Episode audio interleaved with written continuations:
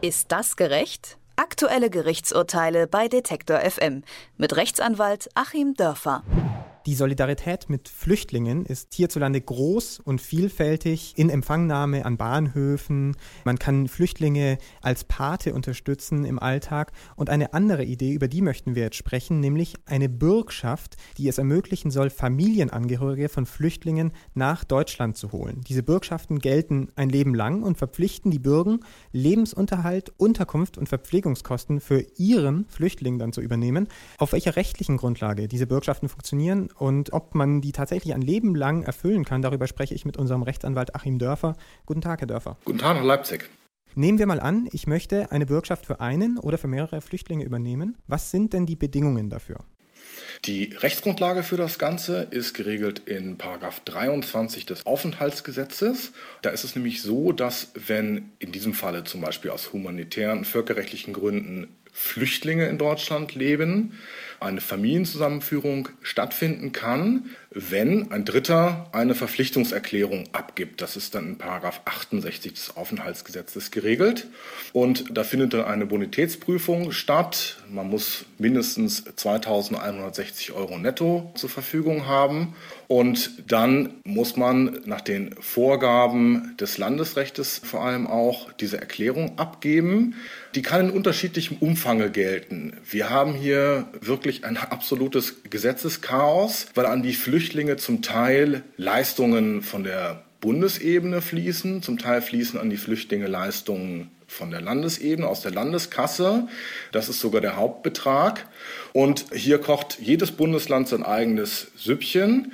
Diese Bürgschaftsprogramme oder Landesaufnahmeprogramme, so heißen sie auch, gibt es zum Beispiel in den drei reichsten Bundesländern Bayern, Baden-Württemberg, Hessen gar nicht mehr oder sind dort überhaupt nie eingeführt worden.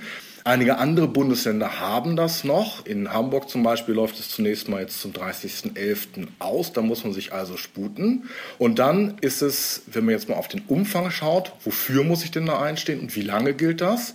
Das Wofür bezieht sich wirklich nur auf die öffentlichen Leistungen. Es ist also keine normale Bürgschaft wie im normalen Sprachgebrauch, dass ich jetzt für wirtschaftliche Tätigkeit des Flüchtlings einstehen würde. Und der Umfang ist auch wiederum teilweise nach Landesgesetz geregelt. Einige Länder nehmen bestimmte Leistungen aus, also Krankenversicherung zum Beispiel, da gibt es ganze Listen, die sind dann eben etwas freundlicher zu den Bürgern, andere verlangen sozusagen die Übernahme für mehr. Und die zeitliche Geltung, ob es nun lebenslang gelten soll oder nicht, ist auch gar nicht ländereinheitlich geklärt. Und in jedem Fall endet die zeitliche Geltung dann, wenn entweder der Flüchtling ausreist, das ist klar, oder wenn er eben einen Aufenthaltsstatus dann irgendwann hat, der ihn selber zu öffentlichen Leistungen berechtigt. Und dann ist der Bürger raus und einige Länder sehen sogar vor, dass in diesem Falle dann Leistungen zurückerstattet werden können. Aber Berlin vertritt doch die Auffassung, dass diese Bürgschaft ein Leben lang gilt, auch nach einem erfolgreichen Asylantrag. Und das Bundesministerium des Inneren und die Bundesagentur für Arbeit doch auch. Auf was stützen die sich denn?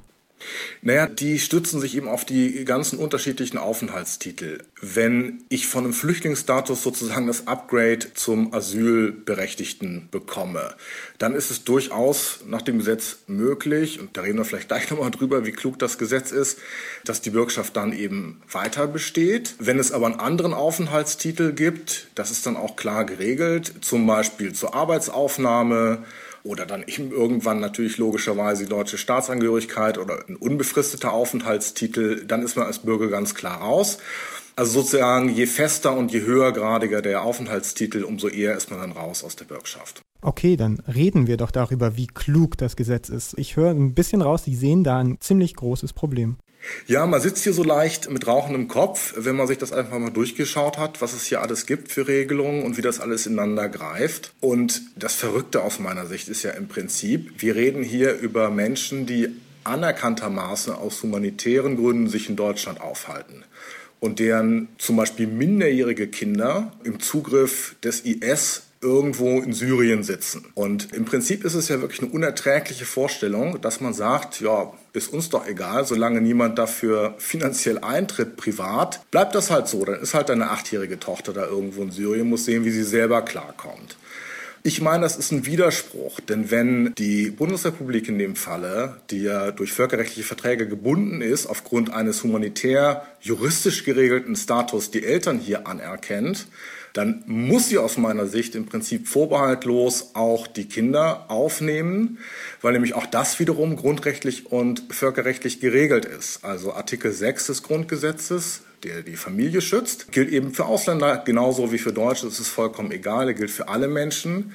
Und genauso gelten zum Beispiel die Artikel 7 und 24 Absatz 3 der Europäischen Grundrechtscharta für alle Menschen und die Menschenrechte, die auch die Familie schützen, gelten für alle Menschen. Und ich meine, dass diese Konstruktion etwas auf tönenden Füßen steht und man das durchaus hinterfragen muss, ob man sowas überhaupt machen kann. Ich will mal ein praktisches Beispiel nennen, wo ein Gericht in einem ähnlichen, umgekehrten Falle wirklich mal hier reingegrätscht hat. Da ging es um einen Asylbewerber aus Georgien, der mit seiner Frau hier zusammen ein Kind hatte. Und selbst nach Geburt des Kindes, als der Säugling da war, wollte man nun, weil er über ein sicheres Drittland eingereist war, singulär den Vater nach Polen abschieben. Und da hat das Gericht gesagt, geht doch überhaupt nicht. Über diesen ganzen Fragen der Familienzusammenführung, des Familienzusammenhalts steht sozusagen der Schirm eines ganz durchgreifenden Schutzes des Grundgesetzes und der Menschenrechte. Und die Zweifel hege ich hier auch, ob man sozusagen eben sich nur Teil verpflichten kann, die Menschenrechte einzuhalten. Den zweiten Teil erfüllt man nur dann, wenn jemand Privates einspringt. Und das ist ja umso verrückter, wenn man es jetzt mal von der wirtschaftlichen Seite her sieht. Ich trage dann also, was ja sehr, sehr gut ist und wo ich im Grunde jedem nur empfehlen kann, mal drüber nachzudenken, aber ich, ich trage dann eben das Risiko eines Flüchtlings hier, eines Familienzusammenführung. Und der Staat sagt dann irgendwann, wenn die Kinder groß sind und sich qualifiziert haben, einen eigenen Aufenthaltstitel haben, vielen Dank. Und jetzt gehen die Kinder arbeiten und jetzt kassiere ich als Staat aber die ganzen Steuern und Sozialabgaben, die da fließen. Also ich meine, es ist auch wirtschaftlich völlig unsinnig, sozusagen die Risiken auf Private zu überwälzen die Chancen in der Gesellschaft und im Staat zu haben. Wenn ich Sie richtig verstehe, Herr Dörfer, bräuchte es aber da nicht eine neue gesetzliche Regelung oder dass Bund und Länder sich mal zusammen an einen Tisch setzen und ihre Regeln vereinheitlichen, sondern die Verfassung, das sagen Sie ja, das Grundgesetz verpflichtet die Bundesregierung da, die Menschenrechte nicht nur teilweise einzuhalten, sondern komplett. Müsste man das also nur mal bis zum Bundesverfassungsgericht durchklagen und dann wäre es geregelt? Man müsste es wirklich mal bis zum Bundesverfassungsgericht durchklagen. Es gibt ja sehr viele sehr gute Flüchtlingsinitiativen. Ich muss ja nicht, wenn ich mich jetzt in die Richtung engagieren möchte, gleich die Bürgschaft übernehmen. Ich kann ja auch ein bisschen was spenden und andere Bürger damit entlasten. Da wird man im Internet sehr schnell fündig. Und aus einer dieser Initiativen heraus sollte man das Ganze mal im Klagewege durchführen. Denn ich meine halt schon, dass diese ganzen Voraussetzungen, die ja unterschiedlich sind in den einzelnen Ländern, die können ja nicht unterschiedlich sein. Es gibt einen einheitlichen Maßstab, wie die Familie zu schützen ist. Und da gibt es eigentlich nur einen legalen Weg, dass es eben unter sehr geringen Voraussetzungen erfolgen muss. Das heißt, zumindest mal wären die Länder gehalten, das Ganze verfassungskonform auszulegen und eben entsprechend großzügig zu verfahren. Man konnte ja lesen, dass es in Nordrhein-Westfalen zum Beispiel der Fall war, dass der Innenminister da Anweisungen gegeben hat, weil er gesagt hat, das geht gar nicht, dass hier Kinder und Eltern getrennt werden. Wir müssen das hier sehr, sehr großzügig auslegen. Und genau das halte ich zunächst mal für richtig und im Grunde auch für das einzig Legale. In Deutschland gibt es die Möglichkeit, eine Bürgschaft für Flüchtlinge zu übernehmen, um Familien zusammenzuführen. Das ist aber nicht nur eine wackelige Rechtskonstruktion, sagt unser Rechtsexperte Achim Dörfer, sondern eigentlich auch Aufgabe des Staates und nicht der Privatleute, für diese Familienzusammenführungen zu sorgen. Herr Dörfer, ich danke Ihnen. Ich danke Ihnen.